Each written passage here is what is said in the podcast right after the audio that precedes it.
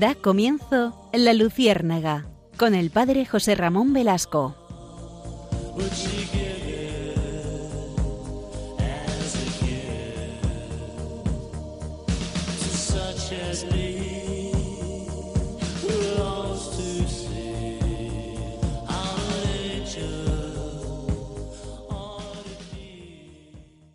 Corría el año de 1818, en concreto el mes de febrero.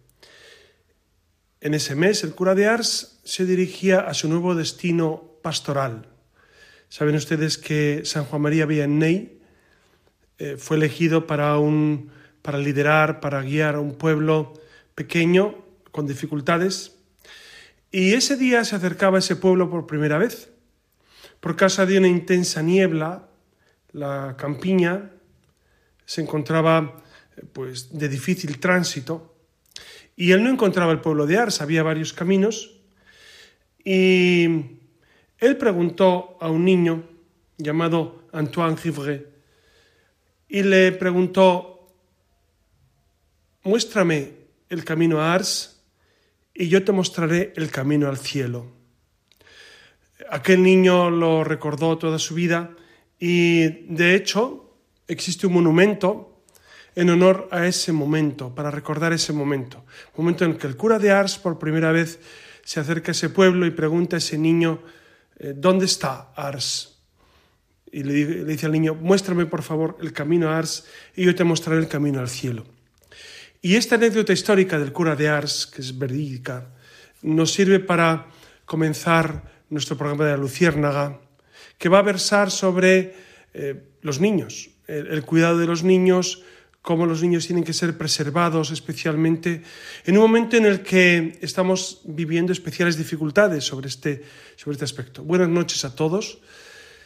Saben ustedes que el programa de Luciérnaga quiere dar luz sobre algunos aspectos de la vida cotidiana y en este caso creo yo que nos vamos a centrar eh, en, este, en este aspecto fundamental que es precisamente cómo los niños tienen que ser cuidados. Y fíjense que mm, en este momento eh, tenemos que recordar que, hay una película que, mm, que está teniendo gran, e, ha tenido gran éxito en Estados Unidos, en América, y que ahora empezará con toda seguridad su éxito en España, que es Sound of Freedom, el sonido de la libertad, que seguramente ustedes conocerán al protagonista principal porque es el, protagonista, Kevin es el que hizo de protagonista la película de, La Pasión de Mel Gibson, es el que hizo de Jesucristo. Y entonces eh, pues tiene eh, un papel eh, fundamental en esta película y está dirigida por Eduardo Verástegui, que es un actor mexicano, mexicano, mm, pues americano, norteamericano, porque él creo que tiene doble nacionalidad, porque él ha trabajado mucho también en películas, trabajó en películas en Los Ángeles, en películas de Hollywood, etc. Y, y han producido esta película, les ha costado, les ha costado no tanto hacerla, sino producirla, porque saben ustedes que una vez que uno filma una película, necesita una productora para que eh, le dé su, espacio en los cines, etc. Han tenido dificultades y, sin embargo, se han abierto ese camino pues providencialmente. Y en España se inaugura. Y precisamente esta película versa sobre eh, algo que es tremendo y que a veces está oculto, que es eh, el, maltrato, el maltrato a los niños, cómo los niños son raptados, prostituidos, vejados, usados como, como material para, para extraer órganos, etcétera, etcétera. Es una película rodada con exquisita elegancia y sin ningún tipo de escena escabrosa. Evita, por supuesto, la sordidez. Y, y llega al fondo del corazón. ¿Por qué? Porque trata de un tema que es esencial. Y yo he querido elegir este, este marco de esta película para tratar un tema que nos tiene que preocupar bastante y es precisamente cómo se está pervirtiendo el mundo infantil, cómo existe una auténtica perversión. Fíjense que mm, sobre este tema no se está hablando demasiado. Y a mí me parece muy grave cómo se está maltratando a los niños en España. Ya no me refiero en, México, en Estados Unidos, donde hay esa prostitución de niños, donde raptan niños para, para que pederastas abusen de ellos, etcétera, etcétera, por medio de las drogas. Esto es real. ¿eh? No les estoy contando películas, Sound of Freedom, el sonido de libertad, sino la realidad. La realidad es que los niños están sufriendo y de esto se habla poco. Incluso dentro de la iglesia creo yo que, hablamos poco de este tema. Este tema que me parece esencial, esencial. Y, claro, los niños no pueden ser maltratados. No pueden ser maltratados. Es curioso cómo la sociedad, en cuanto hay eh, algún eclesiástico, algún sacerdote que ha tenido eh, un tema de abusos, enseguida sale a la palestra. Pero no hablan de que la inmensa mayoría de los abusos a los niños son en el ámbito doméstico, en el ámbito de la educación, en el ámbito de los poderes eh, civiles, no tanto en el ámbito eclesiástico. Se ha cargado la tinta sobre la Iglesia, no tanto por amor a los niños, no tanto por amor a la verdad, sino eh, por precisamente eh, incidir en ese ataque a la Iglesia. Por supuesto que, que si la Iglesia tiene su culpa, efectivamente tiene que purgarla y tiene que arrepentirse y tiene que solucionar esos temas. Pero, pero no, no, no, no se engañen. La iglesia no es el principal problema.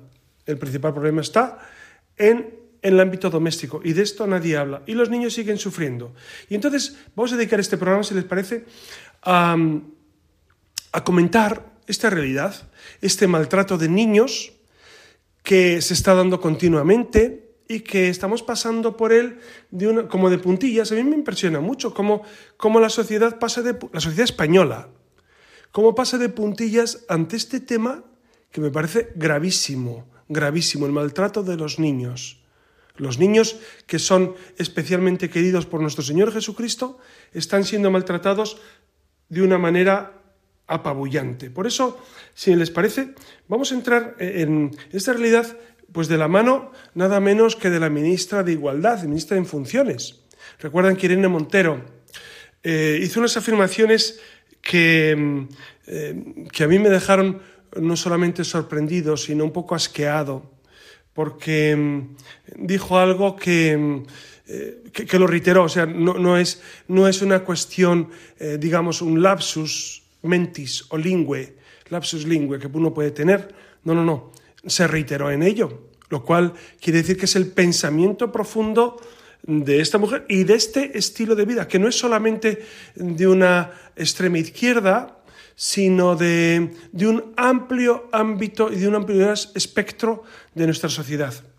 Dijo ella en el Congreso de los Diputados, todos los niños, las niñas, les niñes de este país tienen derecho a conocer su propio cuerpo, a saber que ningún adulto puede tocar su cuerpo si ellos no lo quieren y que eso es una forma de violencia. Tienen derecho a conocer que pueden amar o tener relaciones sexuales con quien les dé la gana, basadas, eso sí, en el consentimiento. Y esos son derechos que tienen reconocidos y que a ustedes no les gustan. Esta es la barbaridad que dijo esta mujer.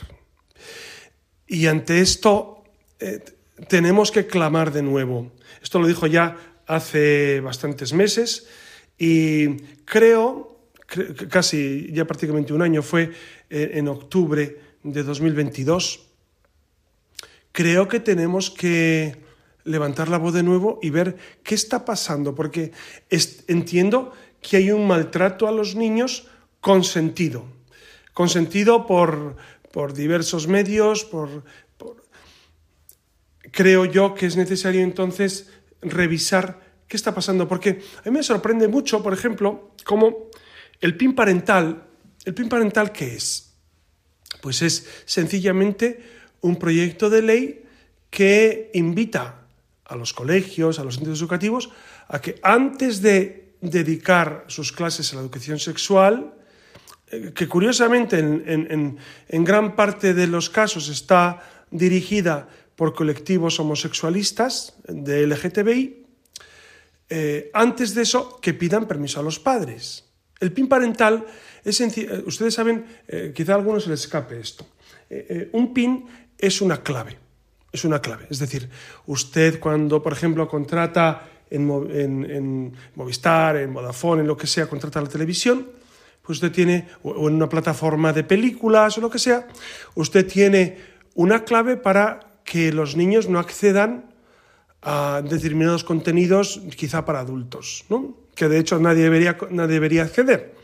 Pero vamos, eh, los niños o, las familias tienen em, la posibilidad de clausurar ese, esa, eh, ese acceso a esas plataformas, esas películas, esos vídeos, etcétera, etcétera. ¿Les parece razonable, verdad? A mí también. Me parece profundamente razonable que los padres puedan decidir qué ven sus hijos y qué no en la tele. Hombre, lo mejor en esto me van a permitir una acotación, es que si ustedes tienen niños no tengan tele. Sería lo mejor. Y no tengan eh, tablets, móviles al acceso de los niños. Eh, esto es un consejo eh, de amigo y, de, y, que emana también de expertos. Es decir, los niños no deben ver televisión no deben ver tablets, no deben tener móviles hasta que no sean los bastante maduros para racionalizar el uso. Ustedes saben que los niños comienzan a ver pornografía a partir de 8 años en algunos casos y con 10 y 11 ya está bastante normalizado. Quizá esto les esté asustando, pero es, es la auténtica realidad. A mí también me asusta, me asusta mucho pero lo he constatado, lo he constatado en colegios, incluso colegios que se dicen católicos, lo cual es sorprendente, lo cual es sorprendente. Colegios que se dicen católicos, que de católicos tienen el nombre, porque finalmente no, no hay, un, no hay un, un, vivir católico de fondo, pues permiten, estar, permiten y aconsejan esta realidad. Ustedes saben que eh, yo me dedico al mundo de la educación, por vocación, además de sacerdote, mi vocación es sobre todo educador, de enseñante, de, maestro, de maestro de escuela, maestro de niños y maestro de adultos, enseñante de, lo de lo que haga falta. Y desde el inicio en mi colegio de Nicaragua prohibí el uso de, teléfonos móviles y tabletas, pero esto fue hace 12 años, porque entendía que eso más que ayudar distrae. Ahora eh, parece que las mentes sesudas y los grandes pedagogos dan la razón a esta realidad que es evidente. Los niños con, aparatos electrónicos se distraen, se pierden y sobre todo se introducen en, temas tremendamente contrarios a la fe, que es la pornografía, que es eh, otras cuestiones eh, paralelas. Por eso, el PIN parental, ¿qué es? Es la posibilidad de que los padres decidan qué tipo de educación van a recibir sus hijos en el colegio. ¿A ustedes les parece razonable? A mí me parece absolutamente no razonable, imprescindible. Bueno, pues eh, parece que a la sociedad española y a los políticos españoles no. Pero políticos, a la inmensa mayoría, menos un grupo en concreto que lo ha propuesto, que es Vox, lo ha propuesto en algunos, y no quiero hablar de grupos políticos porque yo no tengo afiliación política ninguna, pero es curioso cómo, cómo se prohíbe esto, la implantación del PIN parental, es decir, de que los padres en los colegios decidan qué tipo de formación sexual van a recibir sus hijos, en los colegios públicos me refiero. Y me temo que en colegios concertados está ocurriendo un fenómeno muy extraño. Colegios concertados incluso que se dicen católicos. Me sorprende, me sorprende muchísimo. Ustedes, y no quiero citar nombres, no quiero citar, los tengo en mi mente y en mi corazón, por supuesto, los conozco perfectamente porque de este tema me he documentado bastante. Y eh, tengan cuidado con los colegios concertados, colegios concertados católicos. Es decir, hay que revisar qué se está enseñando en los colegios a los niños. ¿Qué se está enseñando? No solamente a nivel de fe, no solamente a nivel de quién les da la clase de religión y qué les enseña, sino muy especialmente quién les educa en cuestiones también de, la sexualidad, de la relación eh, con otros niños, con otras niñas. Creo que este tema es muy importante, es muy importante.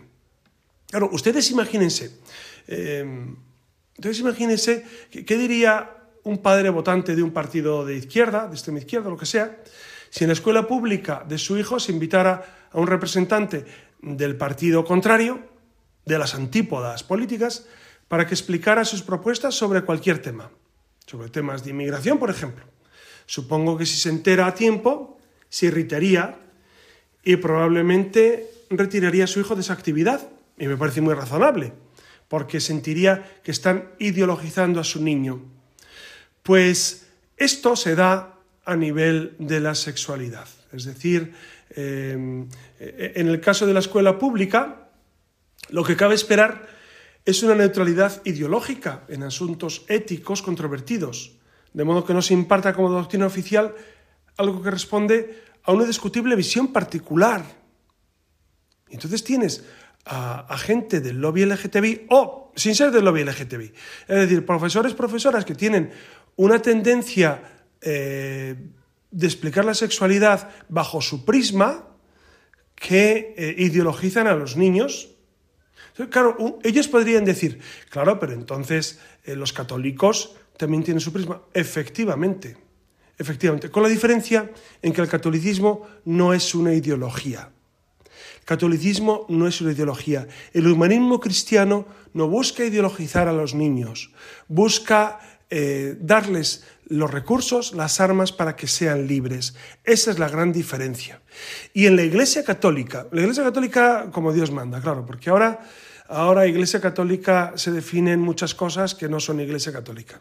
Entonces, la Iglesia Católica, tal como la tradición, el magisterio y la Sagrada Escritura nos propone, no ideologiza a la gente, la hace libre, la expone a, esa libertad de los hijos de Dios y a una doctrina que lleva no solamente 21 siglos desde Jesucristo, sino que es la tradición humanista más profunda. Entonces, lejos de ideologizar, damos libertad a, pues a los niños y a las personas. Y en esto, y en esto creo que esta lucha la tenemos que, hacer, y ustedes padres, madres, abuelas que me estarán escuchando, es necesario que, que, hablen con tutores, profesores, directores de colegio. Es necesario que pregunten qué están enseñando a mis hijos, a mis nietos, qué están enseñando ustedes. Se sorprenderán. Y, en esto, y, no es meter, aquí algunos aluden a la libertad de cátedra. No, perdonen. La libertad de cátedra no incluye ideologizar. Libertad de cátedra es que ante una, cuestión opinable, el profesor pueda, argumentando, posicionarse en un lugar u otro.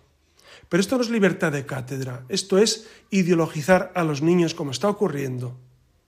Y esto no lo podemos permitir en la Iglesia Católica. Lamentablemente, incluso en parroquias, repito, incluso en parroquias se da esta ideologización de niños en algunos casos en contra de la fe católica. Eh, no voy a citar nombres, por supuesto, pero, pero es la pura verdad, es la pura verdad. Es decir, no podemos permitir que se maltrate a los niños.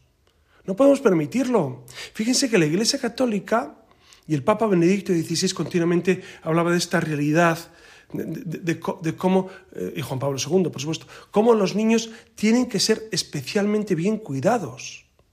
Francisco, el Papa Francisco, ha creado esas escuelas ocurrentes, que es, que es un, pues un modo también de llevar la educación a los niños más necesitados. Fíjense que la Iglesia siempre, siempre ha tenido eh, en los niños un objeto especial del amor de Dios. Nosotros cuidamos de su formación religiosa, de, esa incorporación a la primera comunión, que es el primer, primer momento en el que los niños pues, van acercándose al Señor, su primera confesión, y, después su proceso en la fe, porque siempre hemos pensado, desde que Jesucristo nuestro Señor estuvo con nosotros en carne mortal y ahora está precisamente eh, pues, vivo y presente, pero siempre hemos pensado que la educación de los niños es algo esencial, que acercar los niños a Dios es algo fundamental para nosotros. Y en los colegios y en algunos lugares se les está llevando, en vez de a Dios, en vez de llevarles a Dios, se les lleva hacia derroteros que son absolutamente contrarios. Por eso es necesario clarificar las cosas. Y ustedes, por favor, creo que harían muy bien, como un consejo les doy, de revisar eh, sus niños qué tipo de enseñanza reciben en los distintos ámbitos en los que se encuentran. Revisen, interésense. Eh, de, hecho, de hecho, en las parroquias procuramos que los padres estén siempre presentes en las actividades, que sepan qué se les enseña a los niños. Ustedes los padres son los primeros interesados en esto. No dejen que sus niños los eduquen gente extraña profesores extraños, directores de colegio extraños, monitores extraños, educadores extraños. ¿Qué, les enseñan? ¿Qué les enseñan? ¿Ustedes se han preguntado qué aprenden los niños en el cole? Claro, y este es un tema que, hay, hay, que hablar con claridad, porque si no, si no, nos mentimos y traicionamos nuestra propia conciencia. Y eso no estaría bien. Traicionar nuestra conciencia sobre este tema y correr un tupido velo como diciendo, aquí no pasa nada, eh, sí pasa. Sí pasa y está pasando. Y eh, no voy a citar colegios, por supuesto, aunque tengo tentaciones tremendas y me estoy, eh, le pido a Dios no caer en la tentación, ¿no? Pero revise muy bien a qué colegio envían a sus hijos. No cualquier colegio concertado, incluso aunque se defina católico, es bueno. Yo no llevaría a mi hijo a la mayoría de los colegios concertados católicos no llevaría, si tuviera un hijo, no lo llevaría a la inmensa mayoría de los, colegios católicos concertados. Así se lo digo. ¿Puede escandalizarse un poco? Pues quizás, quizás, pero, pero miren, em, creo que hay que defender la verdad por encima de mi persona y de lo que yo piense. Y ustedes revisen, revisen a qué tipo de colegio han, llevado a sus hijos y, vean si realmente su hijo, si su hijo, es muy sencillo ver esto. Miren, si su hijo va creciendo en la fe, va amando más al Señor, va viviendo más la Eucaristía Dominical, eh, ama más a Jesucristo y quiere unirse a Jesucristo. Eh, y, y, tiene amigos que viven la fe. Entonces, seguramente han hecho una buena opción de colegio.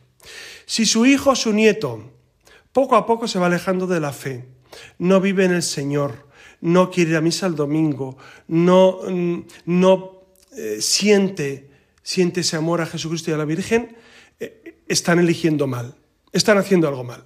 Y es necesario padres y abuelos que se revisen. Los sacerdotes también nos revisamos, pero nos toca un papel secundario en esto. Ustedes son los primeros, los primeros que están implicados en esta realidad.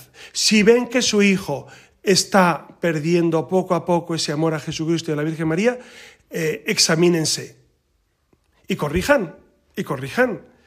Piensen en si el colegio les ayuda o no les, ayuda, porque seguramente no les ayuda.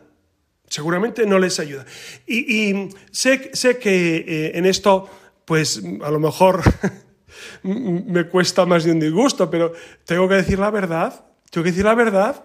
Es decir, eh, muchos colegios pseudo-católicos no están ayudando a los niños a encontrarse con Jesucristo y a encontrarse con la fe y a vivir una fe. Entonces, ¿para qué les lleva un colegio católico? Pregúntense.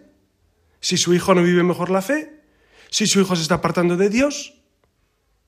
Otra cosa es que sea un muy buen colegio, que puede pasar, pero que su hijo decida libremente. Bueno, pues es otro tema distinto pero será su hijo o unos pocos niños.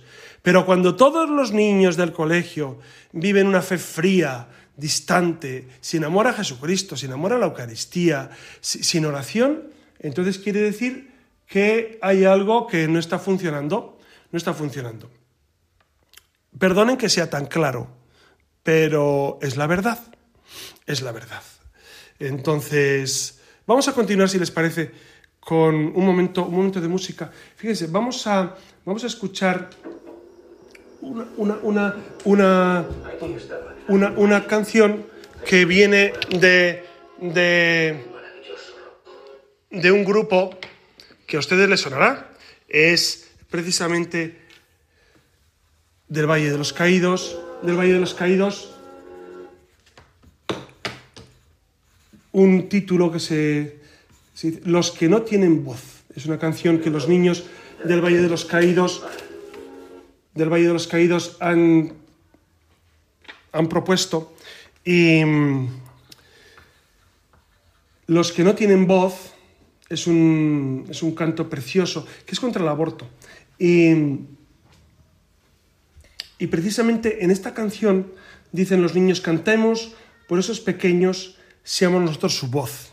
Me ha encantado esta, esta canción que cantan los niños y, un, un monje del Valle de los Caídos, pues realmente mm, es un homenaje también al Valle de los Caídos, al Padre Santiago Cantera, que está luchando. Saben ustedes que allí pues tienen esta escolanía y que, y que están luchando denodadamente por, por perseverar a pesar de las dificultades que tienen. Por eso mando un abrazo al Padre Santiago Cantera, que es un luchador y es, un, es el prior del, pues de aquella comunidad y que está luchando contra viento y marea por, por mantener eh, pues viva esa realidad. Por eso escuchamos, si les parece, este tema, se titula Los que no tienen voz, es contra el aborto. Escúchelo, dura tres minutos, entonces es, un tiempo comedido.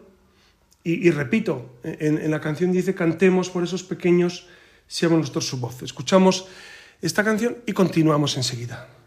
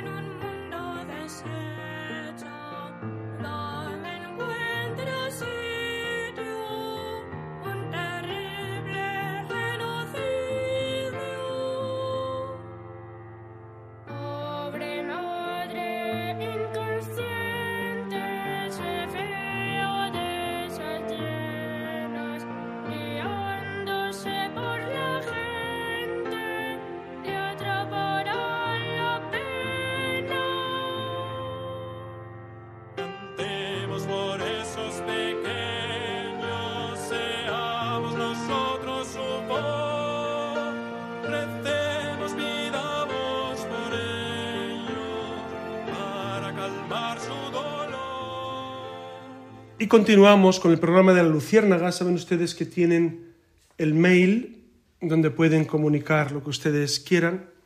Eh, tanto, bueno, algunos comunican quejas, otros alabanzas, otros agradecimientos. Las quejas me vienen muy bien porque mm, aprendo mucho. Entonces, si ustedes quieren quejarse y quieren, eh, bueno, pues proponer otro estilo y decir que no están de acuerdo, a mí me parece fenomenal. Los que no están de acuerdo me parece que aportan mucho cuando razonan mucho su desacuerdo.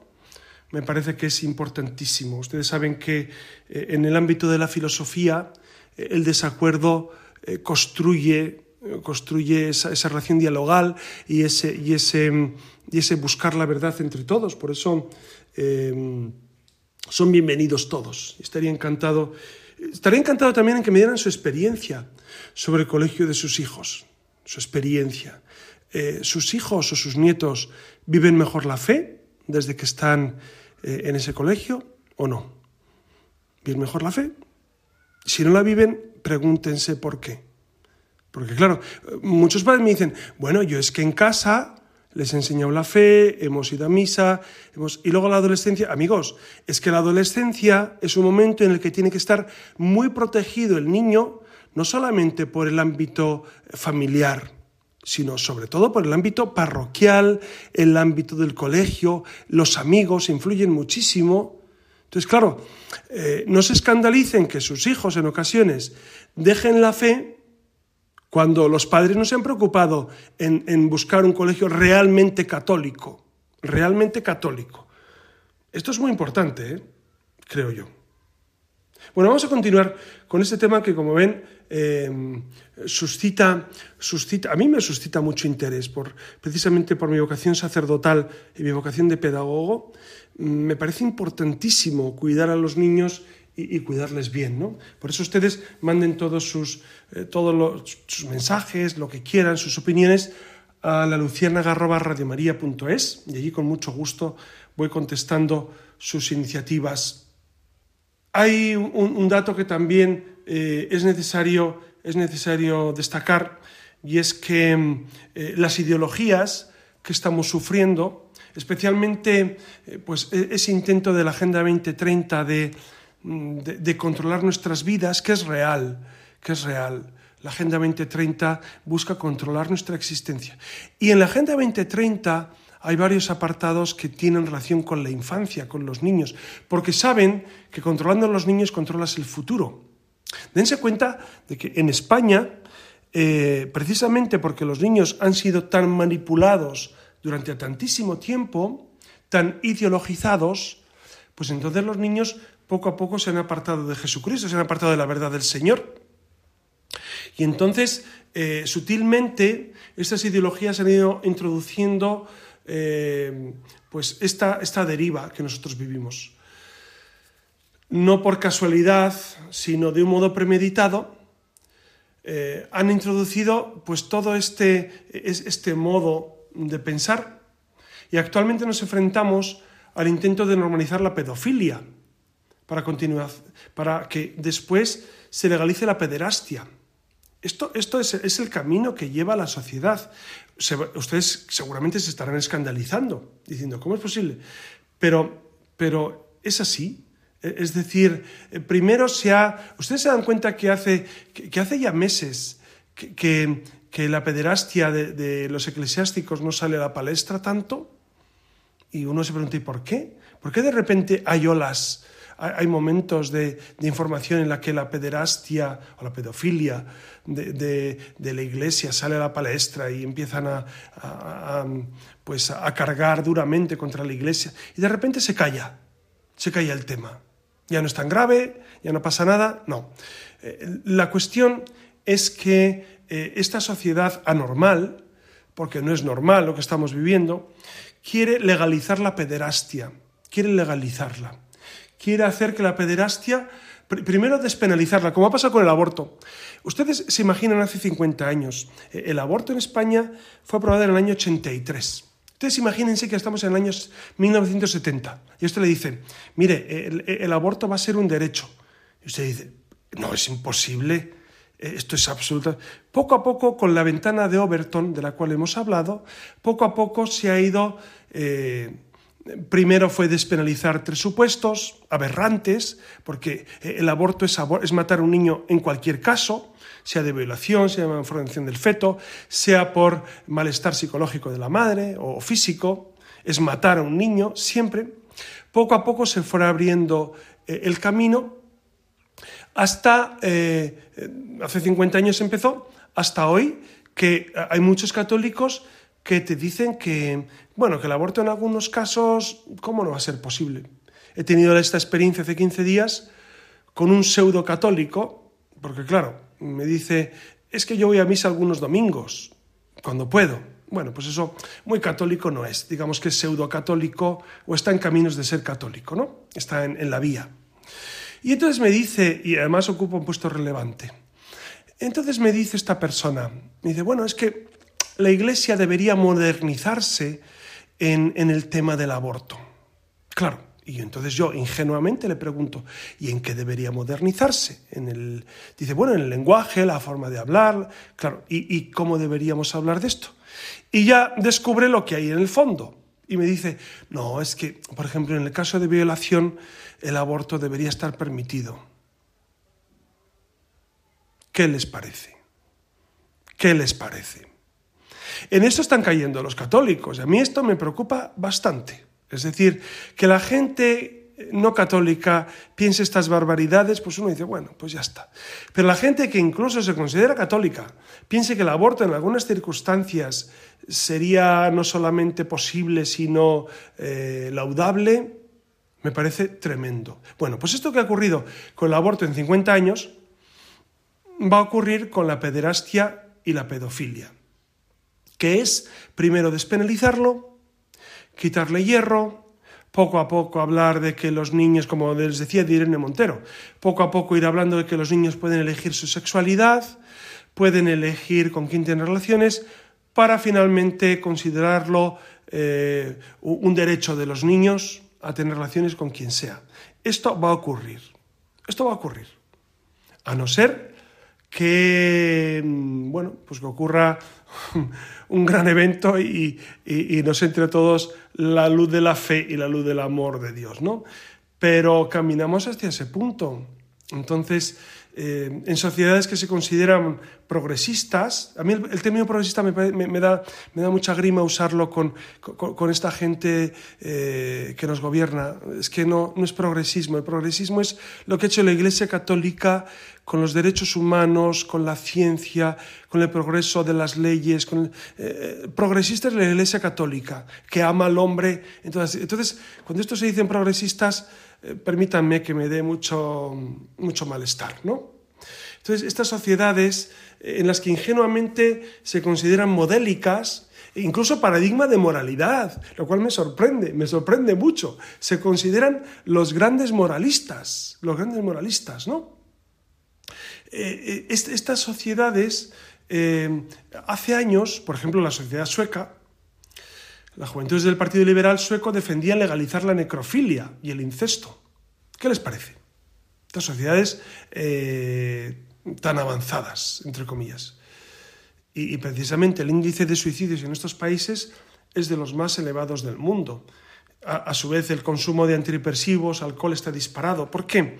Porque una sociedad que maltrata a sus niños no tiene ningún futuro. Una sociedad que mata a sus niños, no solamente físicamente con el aborto. Saben que en España asesinamos a 100.000 niños al año. Repito este dato. En España asesinamos o asesinan 100.000 niños al año. Bueno, e, este es el dato físico, pero hay un dato moral que es precisamente ese asesinato de la ingenuidad, de la limpieza de alma, del corazón noble y puro de los niños. Ese es un asesinato tan cruel como el aborto, tan cruel. Por eso la respuesta del cristianismo a, esta malversación, a esta eh, perversión de niños es clara y contundente. Estamos absolutamente opuestos, absolutamente opuestos a esta realidad y, nos la van a meter con calzador. Poco a poco van a hacer que, muchos católicos, muchos católicos, miren, por tres motivos. Por, ignorancia. Los católicos, eh, hay una ignorancia supina, me perdonan, ¿verdad? Me perdonan que desde las ondas se lo diga. Una ignorancia supina, es decir, eh, ignorar precisamente la realidad de la fe. También hay otros que son cobardes. La cobardía de yo no hablo porque seguramente me señalarán, seguramente seré proscrito. Y luego está la maldad. En los católicos también hay maldad, por supuesto. Hay gente mala y, todos podemos ser malos, ¿no? Entonces, eh, hay ignorancia, cobardía o maldad. Y por eso permitimos que en muchas ocasiones todas estas cuestiones vayan poco a poco, poco a poco, tomando carta de ciudadanía y poco a poco se vayan extendiendo. ¿no?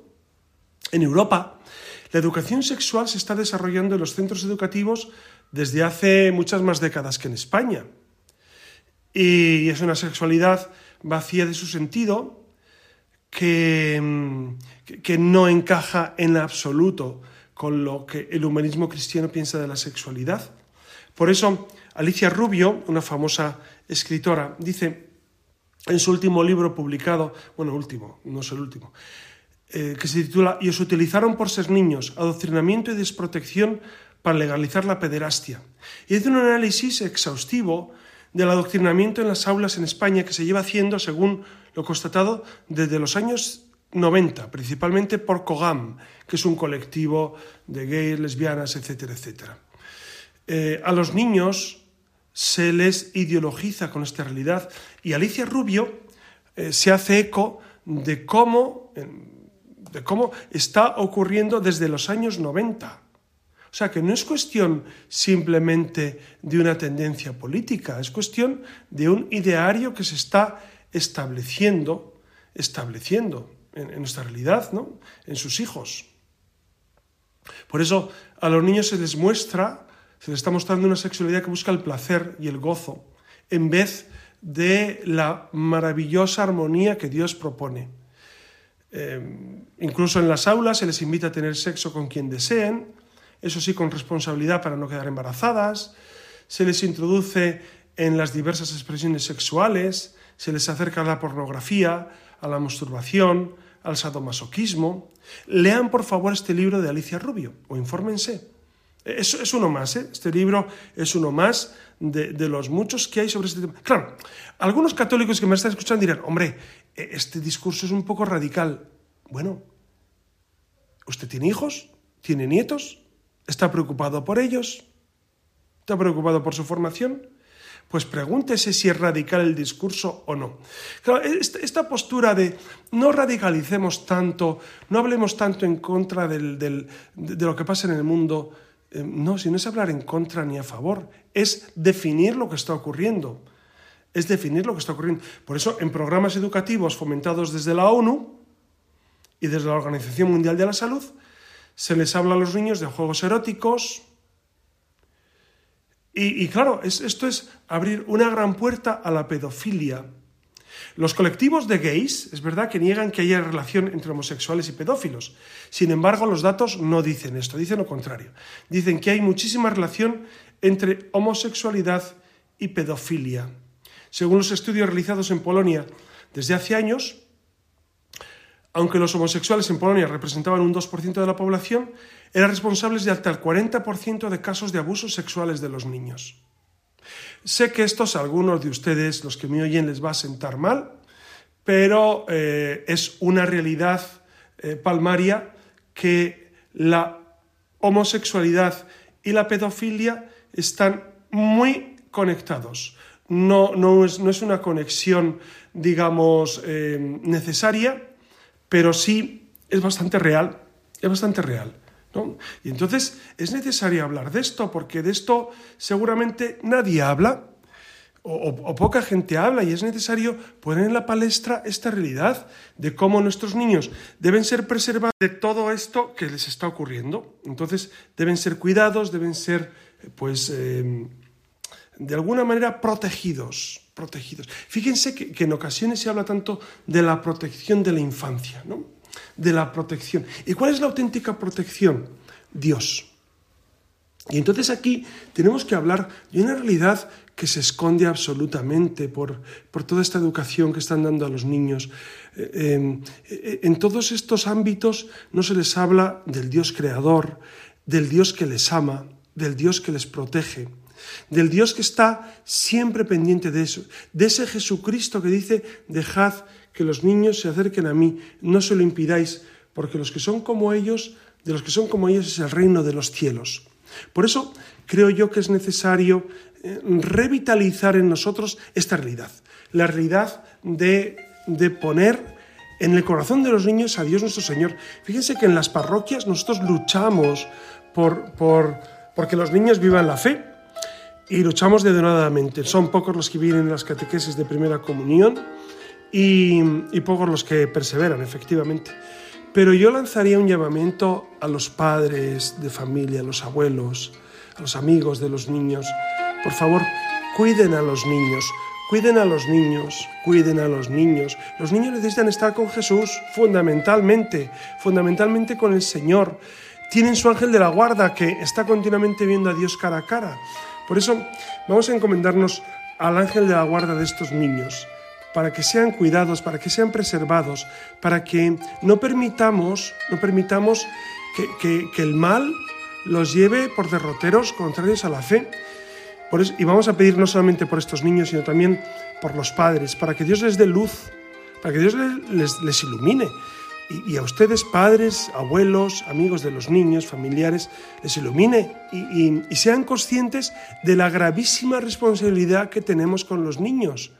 ¿Para qué? Para llevarles a Dios, para llevarles a un sentido de la vida como Dios quiere, para no ideologizar a los niños, como está ocurriendo en dimensiones eh, que ni nos imaginamos. Los colegios públicos y muchos concertados están eh, desprotegiendo a los niños, yo diría una palabra más fuerte, pervirtiendo a los niños, y me perdonan, pero lo creo profundamente. Hay una auténtica perversión de la infancia. Por eso vamos a pedir a Dios que nos dé luz y paz para educar a los niños como Dios quiere.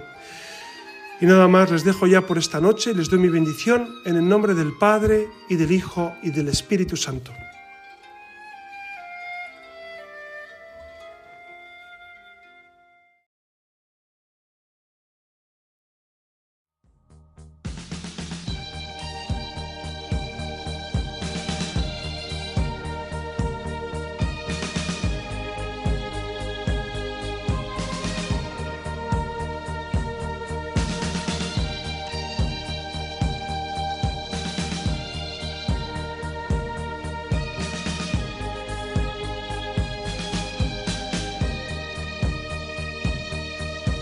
Han escuchado en Radio María La Luciérnaga con el padre José Ramón Velasco.